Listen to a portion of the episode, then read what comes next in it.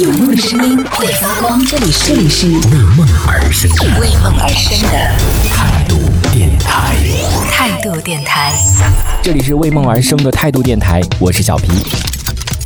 看到网上有一篇文章，我觉得真的写的非常非常的棒。它大概的意思就是说，为什么人家那种韩国或者是日本这两个国家，他们在拍吃的，跟我们国内拍的吃的真的是不一样的。我后来仔细想了想，好像确实是有那么一点味道哦。比如说他们在拍那种美食的时候，你想想看，你看韩剧啊，看日剧啊，他们拍的那些吃的，尤其是韩剧里面，就整个那些女主演。吃那些饭，你想想看，他们就整个往嘴里塞，你就觉得哇，好好吃哦！那什么烤肉啊，就最普通的什么一碗泡面。我记得当时有看过一个韩国的一个什么综艺节目，就是去到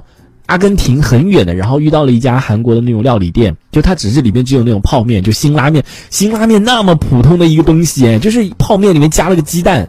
真的很普通很普通的。我当时看，我天呐，我说。好想吃，好想吃啊！就觉得好好吃啊，那个就整个拍出来特别特别的好吃。然后什么浪漫满屋里面在泡拌那个什么，用那个什么辣白菜拌那个饭呐。然后尤其是就日本的综艺节目或者是日剧里面吃饭，哇，整个就感觉是恋爱的味道或者怎么样的。就真的是有联系的，他拍这些食物真的是有联系的。比如说大酱汤，一定就是代表的家庭团圆幸福，然后什么什么什么之类的，你知道吗？就真的是有这方面的联系。但是你看我们这个国产剧里面，大家在拍这个吃饭的镜头的，好像没有说吃的那么的开心，那么的满足，那么的幸福。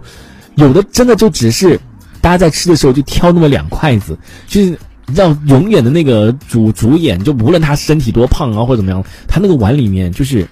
一小碗饭，然后用那个筷子挑那么一点点，你知道，在那边吃，就就真的觉得 是没有，真的确实是没有食欲。我当然没有说像比如说《舌尖上的中国》啊这种什么人生一串呐，什么这类型的美食节目，这这纪录片呢不是啊，就是说电视剧里面出现的。我印象当中以前看那个叫《我爱我家》里面，就有很多比如说吃饭的场景。就那个里面吃饭的场景，有一些感觉也很很好吃啊。可是没有人在大口的吃，或者是没有人在认真的吃吃饭这件事情，大家都是在挑那么一点点，然后在那边就感觉不就不好吃，真的是没有食欲的。跟这个韩韩韩剧里面，或者是综艺节目里面，或者日日剧里面，真的差太多了。所以我觉得这个人总结的这个发现的这这点，我还是挺赞同的，确实是有这么样的。所以就是。可能美食的东西正是，可能可能是因为我们东西吃的东西太多了，所以就觉得没有没必要拍那么好。大家都知道那什么味道，就是我们的吃的东西真的很多。但是对于一个可能吃的东西不是特别多的，就没有我们也不是特不是特别多啊，就没有我们那么多的，可能他们就会把他们的所有的这种饮食当成一个宝一样的，要去发扬光大，对不对？嗯，可能这就是我们太太过于对对于美食这件事情，我们真的太过于自信了。然后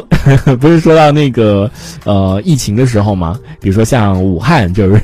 大家都会说热干面加油，然后成都前段时间大家就会说那个什么担担面加油，然后到了那个石家庄的时候，然后在石家庄加油。就感觉好像石家庄就是一个美食荒漠了，就好像没有听没有听石家庄人自己都说，当然不是花姐，我也是在网上看到的，就是大家都说石家庄可能最有名的就是安徽板面，可是安徽没有什么板面，就石家庄最多的就是安徽板面，但是这个在安徽也我我在我去上次去合肥也没有看到有什么板面呢，但是也是有很多啊，比如说什么驴肉火烧啊什么什么之类的，这也是。这一小节我们暂时先聊到这里。喜欢我们节目的朋友，别忘了订阅关注。评论区里的精彩留言更有机会被主播翻牌，在节目中进行播出。这里是为梦而生的态度电台，我是小皮，我们下次接着聊。